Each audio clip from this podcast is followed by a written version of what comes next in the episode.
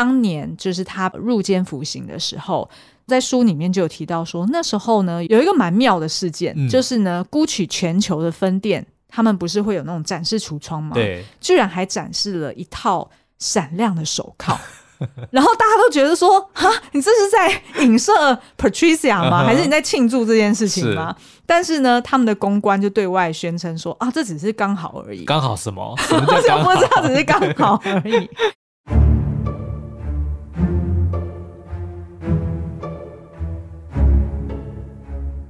欢迎收听《迷成品 Podcast》。在成品选书单元里，我们将分享成品书店专业团队每个月依据创新观点、独特视野、反映时代要动等原则，从万千书海中精选的推荐书目。大家好，我们是那些电影教我的事的水崆水某。本期节目和迷成品 Podcast 合作。今天想看部好电影及听本好书吗？哇哦，水崆好厉害哦，很专业的呗，很专业。好，我们今天要介绍的电影跟书就是《Gucci 豪门谋杀案》（House of Gucci），然后呢，跟 Gucci 精品帝国真实的欲望、爱恨与兴衰，时尚黑寡妇惊世骇俗的豪门谋杀案 （House of Gucci：A True Story of Murder, Madness, Glamour and Greed）。哇哦，嗯、好顺哦，自己忍不住称赞自己。好啦，其实呢，这个电影它的故事很简单，嗯，基本上就是你每天在八点档里面会看到的故事。OK，它就在描述呢一个充满野心的时尚名媛，对，在嫁进意大利名牌 Gucci 家族之后呢，跟丈夫携手对内争权夺利。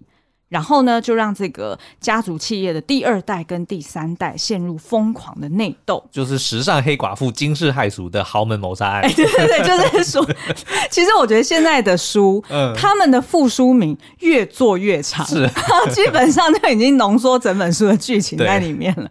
好，那所以呢，他们的故事啊，就是在这对夫妻他成功拿下 Gucci，然后准备开始大刀阔斧的改革的时候呢，嗯、这个丈夫却决定要抛家弃。然后让这个女主角就决定说，她要联手灵媒闺蜜，uh huh.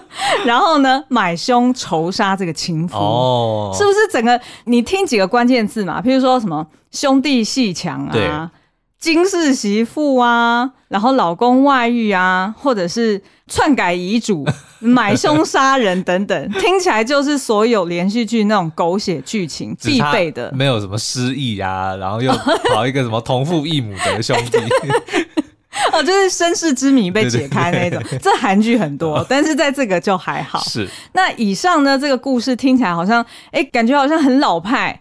那事实上呢，它却是真有其事。嗯，我先介绍这部电影好了。那这部电影的导演就是影史上非常知名的大导雷利·史考特哦，嗯、他所执导的电影，男女主角呢就是包含 Adam Driver 对，跟 Lady Gaga。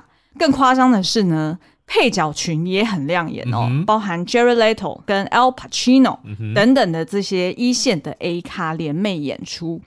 那他们的这个故事呢，就算你不是太熟悉也没有关系，因为基本上你可以把它想象成是时尚版的《教父》，是或者是时尚版的《寄生上流》，这样大家应该会有点概念吧？就可能你以后去买 Gucci 包的时候，你就会觉得好像每一个包后面都有一股怨气。为什么听起来有一点不太吉利 呀？现在已经快要过年了，大家应该会想要买个名牌包或者打扮一下。结果你这样一讲，是不是都不敢买 Gucci？对，但是因为 Gucci 现在已经卖掉了，所以基本上已经脱离他们家族的这个哦 的怨念、咒怨。那赶快帮他们洗白。就 Gucci，如果你要找我们叶配的话，我们很乐意。你想嘞？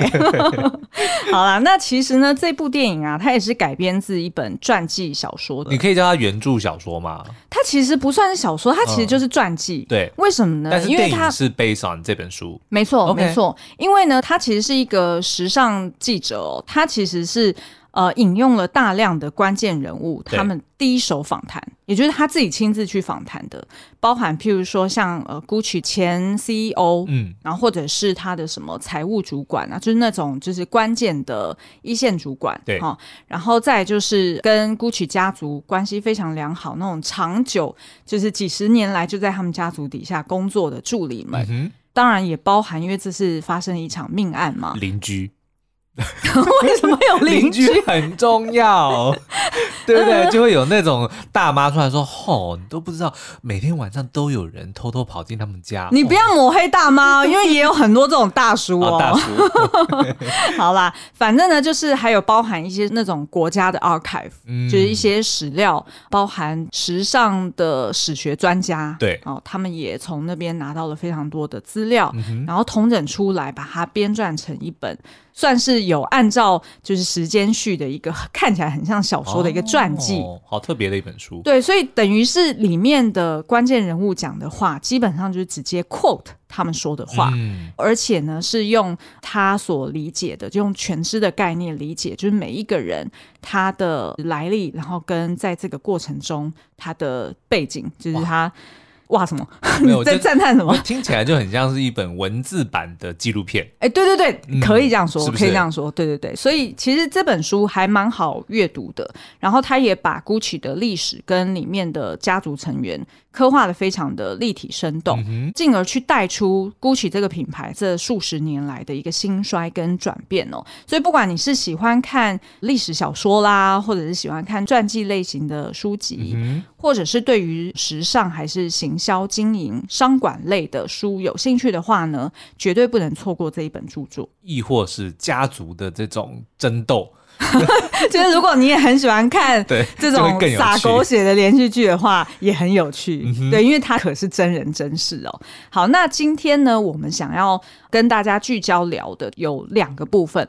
第一个部分就是来探讨说，哎，听起来这个豪门啊，好像一开始非常的兴盛，然后但是呢，因为家族成员之间的内斗，好像下场不是很好。是，那到底？就是这样子的家族品牌，它有可能有什么样的问题？嗯、那我们会来谈谈它是不是富不过三代？对，是源自于人质的问题。为什么会说到就是 Gucci 这个家族企业有人质的问题呢？嗯、我们要先从 GUCCI 哦 Gucci，也就是这个创办人。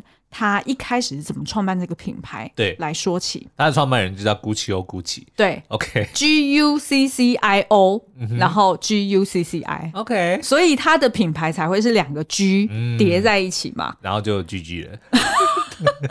对，他曾经 GG 过，但是他后来又重生了。对，哦，好，没有啊，GG 其实你知道是怎么来的吗？就是当一场游戏结束打完之后呢，就会出现 Good Game。其实不是只有电玩而已，一般的比如说运动比赛打完之后也都讲 good game，意思就是说哦打得很精彩的意思啦。OK，所以其实不是只有输家才会 GG，因为只是后来变成说 GG 好像就是因为你输了之后才会 GG，但其实不管是赢家跟输家都可以讲 GG 这两个字哦，oh, 就是一个很精彩的比赛的意思。了解，good game，了解，嗯，OK，好，那我们先讲一下就是他们创办的这个过程好了，其实是一个蛮励志的故事哎、欸。就是呢，这个 Gucci 哦 Gucci 小时候他们家是做草帽生意的，对。后来因为家族事业失败，真的也不是多大的事业啦，反正呢就让他家庭。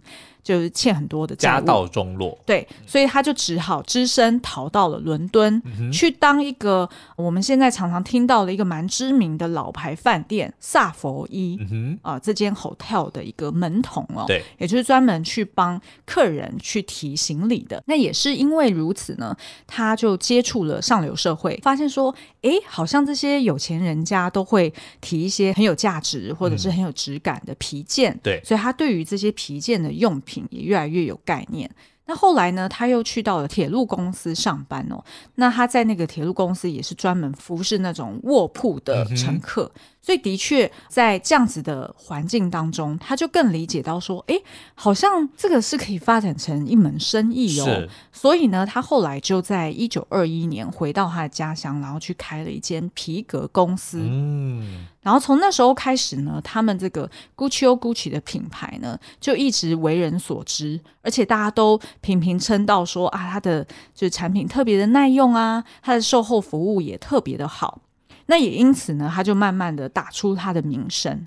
那后来呢，他自己也就是生了五个孩子哦，然后他也很乐意的去把他的孩子带到他的家族企业里面，嗯、所以他从小呢就会鼓励小朋友们要去当业务。鞭策，对，用皮革打他，哎，说到这个，他还真的有在打小孩，他真的有打小孩。但是我我记得书里面好像有讲说什么用某个什么布料还是什么东西去打小孩，所以他是真的对于孩子们特别的严厉。他搞不好是说皮要打了才会软。哎，的确是哎，没错，皮要用越用越软啊，然后上面最好还要有人的汉字，对不对？哎呦，怎么感觉很像恐怖电影？好，那他呢就是这样子的教养文化哦，对，也因此传到他的小孩们身上。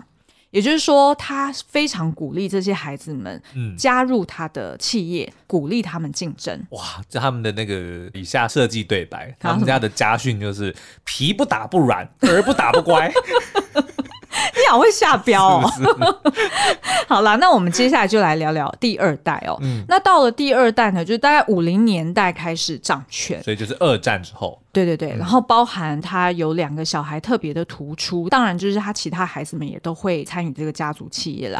但是呢，我们今天就聚焦在电影里面也有出现的两位儿子哦，一个是 Aldo。然后另外一个是 Rodolfo，嗯哼，Aldo 呢，这个角色就是 Al Pacino 所饰演的，是，所以就是大家就可以想象哦，就是非常有教父的气派，就你一看就觉得是意大利狠角色的概念，哎，对对对对，然后但是对自己的孩子就是又亲又抱的，嗯、可是事实上呢，却是非常的专制。然后也把这个大权在握，所以基本上他的孩子们虽然表面上看起来好像要跟爸爸很亲近，但事实上也都是对于爸爸很有怨怼的。嗯，那 Aldo 呢，他的专长就是他非常的热情，然后很有生意头脑，嗯、所以呢，他在接管他爸爸的生意之后，他就是负责对外。不管是公关，或者是去到美国去展店，嗯，或者是去建立所谓的批发事业，对，也就是他们后来也找了另外一个商人去做合作，就是授权他们 Gucci 的 logo，然后让他做一个比较平价版。的，版对，等于是说这个 Aldo 他真的是大权在握，嗯，即便他的股权可能也只有占不到一半。可是呢，因为他的兄弟们也非常的信任他，觉得哎，一直以来就是你帮我们打天下的，嗯、所以也非常乐于给他领导了。接着呢，另外一个角色就是他的弟弟，叫做 Rodolfo。嗯，那 Rodolfo 呢，他其实呃年轻的时候非常的帅气，非常的潇洒。那他对于家族企业其实不是太有兴趣，嗯，所以呢，他其实一开始是在外面当演员的，对，然后的确也有走出他自己的一片天。但是后来，当黑白电影渐渐没落的时候，他就回归到家族企业。可是，就因为他的演员的身份，让他回到家族企业的时候，其实是一个大加分。嗯，就大家可以想象，就是这种所谓的精品业，对，是比较。提花一点嘛，对不对？然后比较需要多一点的曝光量，多一点的话题性。嗯、所以当他把他身边的那些演员好朋友们也一起对介绍进来，然后所有的就是有钱人家的妇女看到哇，这个站柜台的居然是一个我以前在电视上看到的演员，嗯、是不是就更觉得说，哎，对于这个品牌心生向往？是。所以就让 Rodolfo 负责在意大利的原始本店跟他们产线的一些设计等等的，所以等于是说，到了后期这个第二代的 Rodolfo 跟 Aldo，他们就各自持股。各半啦、啊，嗯、算是差不多各半，因为 Aldo 他后来也分了一些股份给他底下的孩子，就等于是公司的面子跟里子的概念。是的，嗯、没错。那可是呢，虽然听起来感觉他们一路到七零年代哦，就是这个品牌都发展的非常的稳健、大放异彩。可是呢，其实 Gucci 当时是有一个很大的隐忧的。嗯诶，其实不止一个哦，我这边列了三个。是，好，第一个就是他们发展到七零年代的时候，他们的产品线已经太多了。是，也就是说，他们总共有两千多种 SKU。哇。SKU 的意思就是有两千多个品项啦，嗯、所以其实他在管理仓储或者是整个产线的 logistic，对，甚至是去到了店面，它其实是非常复杂、非常难去管理。可能一间店要叫货，你看它如果有两千个品项，对啊，它要怎么叫？对啊，嗯、所以呢，他们就是一直以来就是不断的扩编，然后不断的去找生意点。可是却没有想到说，哎，他是不是应该要把它 streamline 一点，然后去留下就是比较有效的产品？存精。对，没错。嗯、那这个是第一个问题哦。第二个问题就是，刚刚提到 Aldo，他其实也有做批发的这一行，就等于是说他有授权 Gucci 的 logo，成立了另外一间香水公司，然后他底下呢就是专门在做 Gucci Accessory Collection，嗯嗯，就是这个所谓平价版的 Gucci。对，那因为这个平价版的 Gucci 不断的进驻到各大百货公司。所以，其实，在消费者的眼中，他会觉得，嗯，好像 Gucci 没那么特别了。嗯，他好像在街边也都看得到，有蛮多的仿冒品，就开价商品。对，然后跟这些 accessory collection 其实看起来是并无两样。对，等于是说，当时对于这个品牌形象是伤害蛮大的。嗯，那另外一点就是说，除此之外，其实当时候七八零年代的竞争也越来越激烈。包含像 Versace 啊、Armani 啊等等哦，这些自有品牌的设计师也都是打着自己的特殊的风格跟个人的这个 style 走出了他自己。然后也都是欧洲精品。没错，嗯、所以呢，对于这个 Gucci 来说，哎，就是外有强敌环伺，然后自己又出了一个大包，对不 对？然后呢，第三个问题就是刚刚我们提到的，就是第二代到第三代呢，其实他们并没有做很好、很妥善的接班。对，也就是说，传到第三代的时候，其实每一个人都觉得我最会，嗯，应该要听我的。股份应该都要来我自己身上，对，所以呢，就开始变成堂兄弟们互相在争夺股份。当然，就是后续也闹出了第二代跟第三代还打官司啊等等的问题哦，嗯、就变成说这间公司它就发生了一个很大的隐忧，而且这件事情的确就影响到这个品牌到后续越来越没落的一个原因。那所以到后来呢，就是这个品牌它就资金周转就很困难嘛，所以就被迫卖到给外部的投资者。那以现在来说呢，Kering 集团是世界第三大的奢侈品公司，嗯，好，就是排在那个 LVMH 跟 Richemont 之后啦。这个 Kering 集团呢，它就等于是买下了这个 Gucci，同时间呢，他自己也有呃圣罗兰啦，然后也有 Alexander McQueen 啊等等的其他品牌哦。那大家知道你干嘛对着我微笑？发现你只会念这两个，我就是只会念这个两个，而且我后来再去做其他功课，我还是不会念。这个品牌都好难念。对，好啦，就是我当时看到的，我下巴都掉下来了。嗯、就是呢，原来这个老板，也就是这个集团的老板哦，对，他的老板娘就是 Salma Hayek。嗯哼。那她是谁呢？她就是在这部电影里面饰演那个闺蜜的灵媒闺蜜 Pina 的这个角色。哦、但是 Salma Hayek 又是谁呢？大家如果有看最近的《永恒族》的话，就是里面的那个领袖 Ajax。对，然后她也是这个杀手保镖里面杀手的老婆。对，没错。是不是觉得很冲突？是，的确她很有贵妇的样子啊。她有啊，她有啊。嗯、可是呢，她在这部片里面，你就会觉得有很后设的感觉，你不觉得吗？就是。Gucci 的板娘，然后来到 Gucci 的电影里面，然后演那个杀手，然后杀了，冷眼旁观，对，然后杀了 Gucci，当然不是他亲手杀的啦，但是是他买凶杀人，嗯，然后杀了 Gucci 的第三代的这个传人，对，就会觉得说哇，这个脑洞大开。好，那所以呢，这个就是我们分享的这个家族企业，他的确一直以来就是有那种他们家族的习惯跟文化。就是鼓励孩子们竞争，嗯，然后也鼓励孩子们要高度的参与家族企业，对。可是他们却没有把所谓的接班的步骤或者接班的计划给弄好来，嗯、所以就变成说，当权力突然出现真空，譬如说。当这个 Rodolfo 哈他过世的时候，那他的儿子也就是这个 Mauricio，就是这个男主角接任之后，因为一直以来被父亲管教的非常严厉，对，然后堂兄弟们又互相的竞争，所以当他大权在握的时候，那个反作用力就很大了。而且我觉得蛮妙的，因为他爸爸其实是妖子，对不对？嗯、其实是老妖，对，然后他又是老妖的独子，对，所以的确他是在这个大家族里面就是。所谓的就小小咖。family tree 里面的最后一个是，但是却要由他来掌权，所以的确，我觉得要么就是他会很强，要么就是他会搞得很惨。而且呢，其实他一直以来他在家族里面，大家都认为他就是一个最安静、嗯、最乖巧，因为是最小，对，然后最不起眼的一个孩子。对，大家从来都不会想到说最后的接班人会是他，嗯、而且的确是经过了一番斗争之后，他就拿到了接班，然后并且也把他的其他的堂堂兄弟就是有一些都处理掉了。对对对，那所以呢，这个安置好，对安都安置好，没有处理掉。对对对，那接下来我们就要来聊一聊“引狼入室”是什么意思。也就是说，Mauricio 他是被带坏的吗？哦，还是说他自己本身就很有潜力呢？这肯定是先天加上后天啊。好，我们来聊一下，就是 Mauricio 他在二十出头岁的时候就娶进来的这个 Patricia 哈、嗯，这个角色。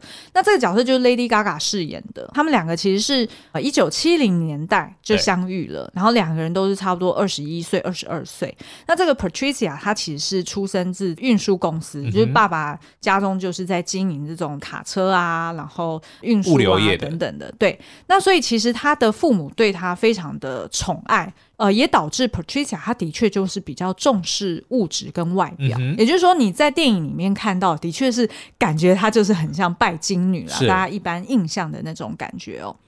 那他们两个是在一个派对上面认识的，接着呢，这个 Patricia 也非常的主动。也让最后这个 Mauricio 他就决定说，哎，要跟这个 Patricia 在一起。对。可是呢，当他带这个 Patricia 跟他爸爸见面的时候，就 Rodolfo 了哈，结果就发现说，他爸爸非常的反对。嗯。那他爸爸也是从小到大对这个 Mauricio 耳提面命说，我们家就是因为很有钱，嗯，就是是上流社会的这个佼佼者，所以会有非常多的年轻女孩们想要。借由你送报对，然后来赚钱，嗯、对，所以他们不是真心的，你得要非常审慎的去找寻你的对象。可是就是因为 Mauricio 他从小到大，因为他母亲早死嘛，所以他爸爸对他的管控非常的严厉。嗯，虽然是非常的关爱，但是呢，他那种窒息式的关爱是让他很受不了，什么都要管。所以呢，他在婚姻这件事情上面是唯一一次叛逆。嗯，然后反对他爸爸的这个指导，对，然后也就这样子不顾家人的反对哦，就跟 Patricia 结婚了。对，那结果结婚之后呢，其实这 Patricia 蛮聪明的哦，因为她其实一直都很清楚说，这个家族她未来是非常有机会让她老公接班的，嗯、所以她当初也是这样子打算的，才会嫁给他。嗯、呃、，maybe 哈、哦，这个是我们在书里面跟在电影里面感觉她的这种个性是这个样子啊，嗯、但是当初。是不是真爱？我们没有办法评论，对对不对？所以呢，那时候 Patricia 她说服这对父子和好，然后也因为她生了孩子嘛，就是她后来生了两个女儿，她、嗯、就带着孙女回到家乡。那是不是的确有了孙儿？对，爷爷就会开心了。当然，当然，嗯、而且那时候因为 Rodolfo 他其实也得了癌症，哦、所以也是走向就是生命的尽头。嗯、所以当然对他而言，最在乎的就是家族的团结，然后跟他。唯一的儿子可以留在身边，所以后来呢，的确也是在这个 Rodolfo 还在世的时候，父子间就和好了。嗯，当然，自然而然遗产啊百分之五十 percent 的这个 Gucci 的 share，就自然而然就要 pass 给他的儿子对 Mauricio。可是呢，那时候有一个争议。也就是说，这个 Rodolfo 啊，他不晓得是故意的还是忘记了，嗯、他就是没有在这个所谓的继承书上面签名。OK，也就是说，这个 share 还是当然自然而然，因为他是独子嘛，所以自然还是要传给 Mauricio，但是就是需要付一大笔的遗产税。嗯，可是呢，这个 Mauricio 当然不愿意付这笔钱啊，他会觉得说，这本来就是我的，本来就属于我的，所以当时候。在电影里面就有这样呈现，就是当他们这对夫妻知道这件事情之后，爸爸的个人助理告诉他们这件事情说，嗯、所以这上面是空的，没有签名，对，所以你们得要付这笔钱。然后下一个镜头就变成 Patricia 说，哎，他会处理这件事情，嗯，但是也不晓得他怎么处理的。但是依照常理推论，就是伪造签名。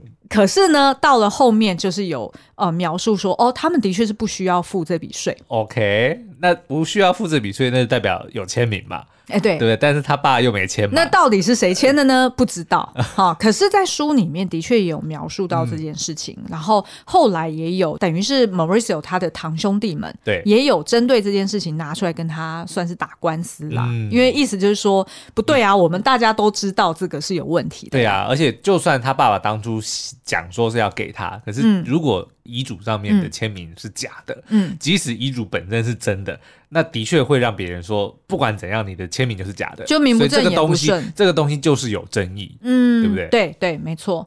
那后来呢？Patricia 她除了协助 Mauricio，我不确定哦，就是这个遗嘱上面签名这件事情之外呢，啊、嗯呃，当然就是 Patricia 她也有插手一些经营的策略跟工作。那其实老实说，我觉得不管是在书里面或者在电影里面，其实都看得出来说，哎，Patricia 是一个蛮有计谋的人。嗯所以他是有 strategy thinking 的人，所以他其实很知道说，的确这个品牌如果说有批发的这条平价线在外面，嗯，会对于我们原本的这个产品线造成一些伤害。所以他也不是傻傻的，只是想要钱，他也是懂得去思考这个大方向。对，那其实 Mauricio 在书里面也有显示出来，他其实也是有心想要改革这个品牌。嗯像我们刚刚前面有提到说，Aldo 这个伯伯呢，虽然他是非常有商业头脑，然后也很懂得开疆辟土，但是他其实是一个不太懂得守城，然后也没有所谓建立制度的人。嗯，等于是说他很多东西都是他个人说了算。对，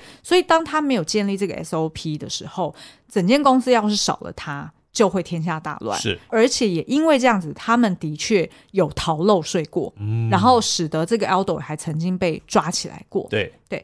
那所以呢，这个 Mauricio 他的确就是带着这个野心，然后以及企图心，试图想要为这间公司重新再做一些变革。然后他也的确像我们刚刚前面提到的，其中一个品牌的隐忧就是它的产品线实在太杂乱了，嗯、所以 Mauricio 他上任之后的确也有去做一些调整，然后跟去无存菁，对，所以你在那一段来看，你会觉得，哎，他其实是有心想要做事，就他当然是有私心，可是他其实也是为了这个品牌好。对，没错。嗯、当然，后来他的一些做法就有了一些争议嘛。譬如说，他结盟他的堂哥 Paulo、嗯、啊，就是那个 Jerry Little 这个角色。对。然后反过来去告密说，Aldo 他是有欠大笔的，就是要并吞他叔叔的 share 的。对对对对对。嗯、那所以呢，做了以上种种哦，等于是家族内斗。蛮难看的，然后也一直都搬上台面。那一直到后来呢，这个 Mauricio 也发生了外遇哦，嗯、就是在一九九零年代的时候，就开始跟 Patricia 处于分居的状态。对，那 Mauricio 呢，为什么后来会渐渐的讨厌了 Patricia？就是因为他觉得从小到大他已经被他的长辈们、被他的爸爸给管得死死了。对，在家族里面，就是大家都闹哄哄的想要争权。等到呢，我好不容易得到这权利之后，没想到我老婆也是用这样子的方式去期待我，嗯、然后也是这样子去指使我该做什么。对，所以就变成说，他后来也有一点反抗的心态，等于就跟这个 Patricia 的关系越来越疏远。对。那 Patricia 呢？他是直到大概九二年的时候，他对 Mauricio 就彻底的死心了，因为他那时候自己也就是脑袋里面长了一颗撞球大的肿瘤哦。哇塞！对，所以那时候是不开刀不行的。嗯、所以她那时候开刀的时候，她本来期待说，她老公会因为这件事情对而回心转意。至少在开刀的时候回来看他，照顾一下。对，结果我发现她老公也没来，然后只是送了一盆花过来，所以她就气到就是在病床里面就把那盆花直接摔得稀巴烂，就开始用录音机录下一卷卷的恐吓录音带 来恐吓她老公，说我要当众揭发你的真面目啊，你以后怎样又怎么样啊，就等于是说两个人就真的是彻底决裂了。所以难道后面就会流传出那一卷录音带说？他是不是死了？我不是故意的。啊不要给我暴雷！哎，我们再讲另外一个剧，哎，不要在这爆雷。OK，好啦，那所以呢，后来这个 Patricia，因为她有一个刚刚我们说的，就是 Pina 这个。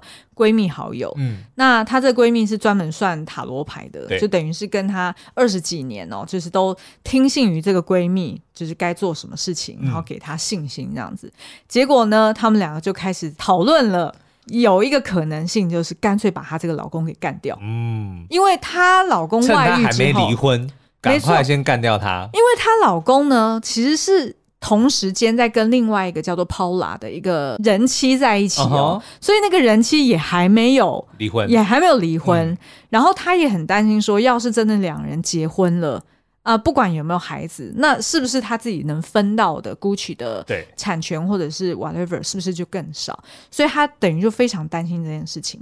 那后来呢，就在一九九五年哦，他就决定买凶杀人，他大概花了台币大概上千万，对、嗯，一千多万，就找枪手直接去到她老公的米兰的办公室门口，然后就直接枪杀他哦。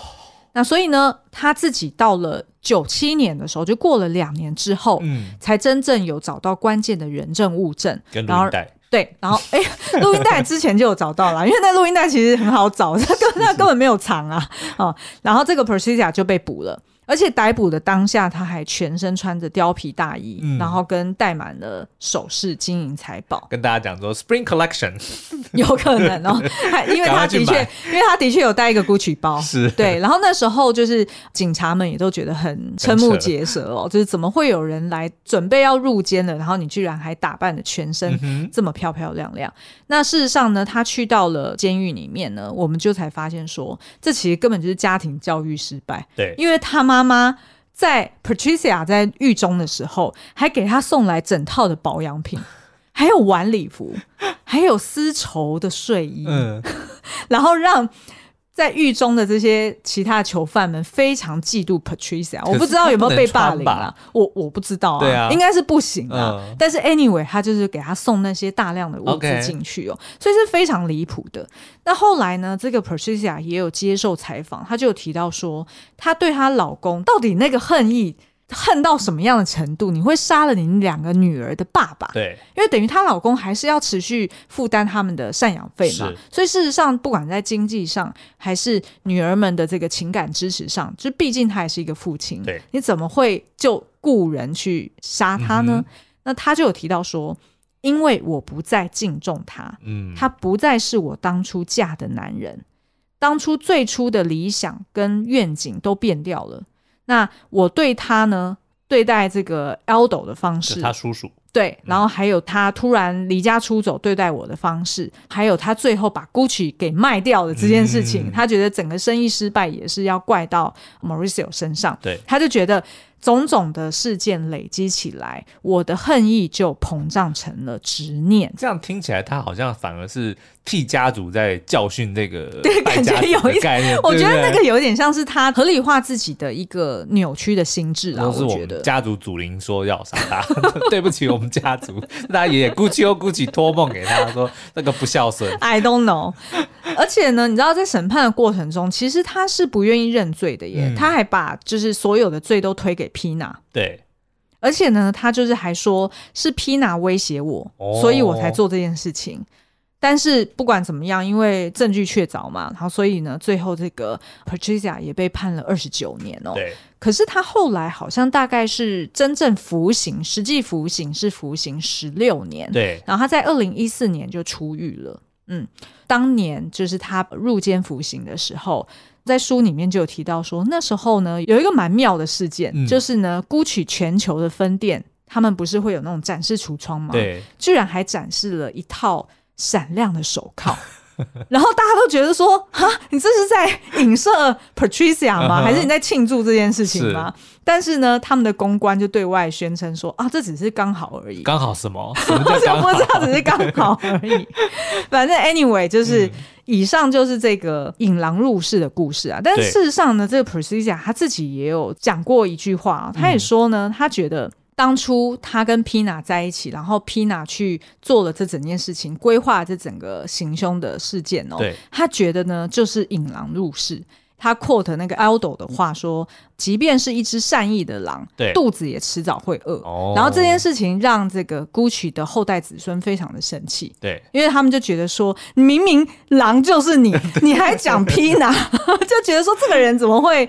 这么的扭曲，然后这么的，因为他真的是理直气壮啊！他认为他是为了家族，他是为了这个品牌好啊！是啊，对不对？对啊。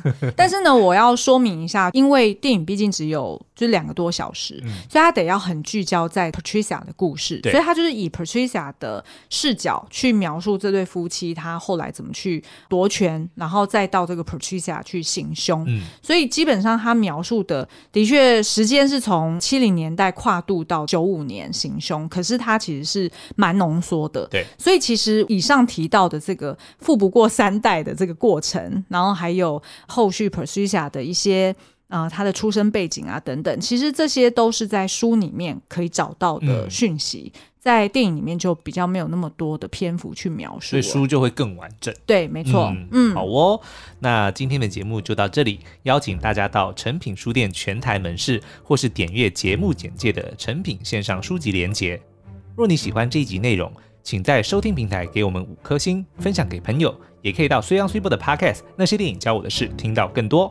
谢谢大家的收听，我们下次再见，拜拜，拜拜。